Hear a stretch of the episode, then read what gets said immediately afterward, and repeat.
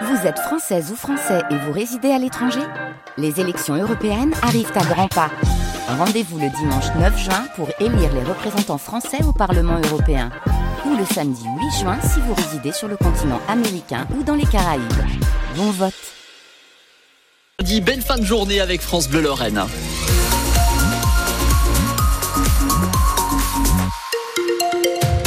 17h, Anaïg Haute, bonjour. Bonjour. Alors comment ça roule ce soir du côté de la 31 Eh bien, ça roule difficilement pour repartir du Luxembourg, mais là où ça coince le plus, ça va être euh, sur l'autoroute A4 en cette fin de journée, puisqu'il y a un véhicule accidenté euh, à hauteur de Saint-Avold dans le sens Paris-Strasbourg.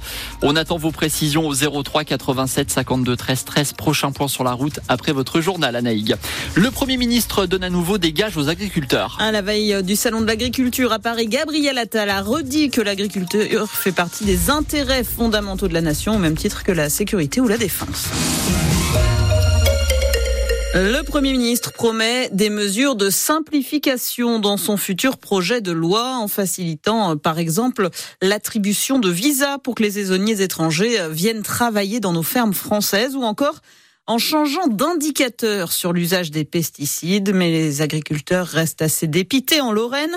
Les membres de la coordination rurale ont manifesté à Nancy tout à l'heure, se rendre au salon de l'agriculture aucun intérêt aujourd'hui pour Éric Gauthier, éleveur bovin en Haute-Marne, et Régis Chaplier, éleveur de vaches allaitantes à Rocourt, près de Nomny. C'est une petite vitrine de l'agriculture, le salon agricole, mais je trouve que c'est plus une vitrine d'industriels et de commerciaux que tout ce qui touche en fait à l'agriculture de base, à, l'éleveur que je suis ou aux céréaliers euh, pour d'autres. C'est un salon de l'agroalimentaire, voilà. Donc euh, non, j'y vais plus depuis bien longtemps. Moi, j'y vais plus au salon, ça fait plus de 20 ans, parce que euh, c'est le défilé des politiques qui se rappelle qu'il y a une agriculture en France une semaine par an. Tout le monde se félicite, tout le monde se congratule, tout va bien, alors que la France rurale est, réellement en péril. Je sais même pas comment on arrive encore à envoyer des gamins dans des écoles d'agriculture. Euh, ça mérite d'être fermé, qu'à l'avenir on leur donne.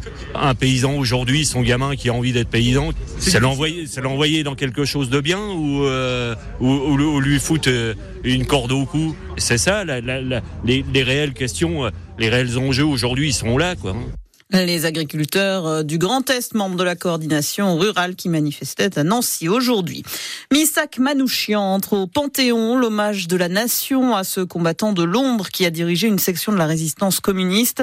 À 18h30, il fera donc son entrée au Panthéon aux côtés de son épouse Mélinée et les noms de 23 de ses compagnons seront inscrits à l'entrée de son caveau. Et c'est la première fois que des résistants étrangers, originaires d'Arménie, font leur entrée dans le mausolée parisien.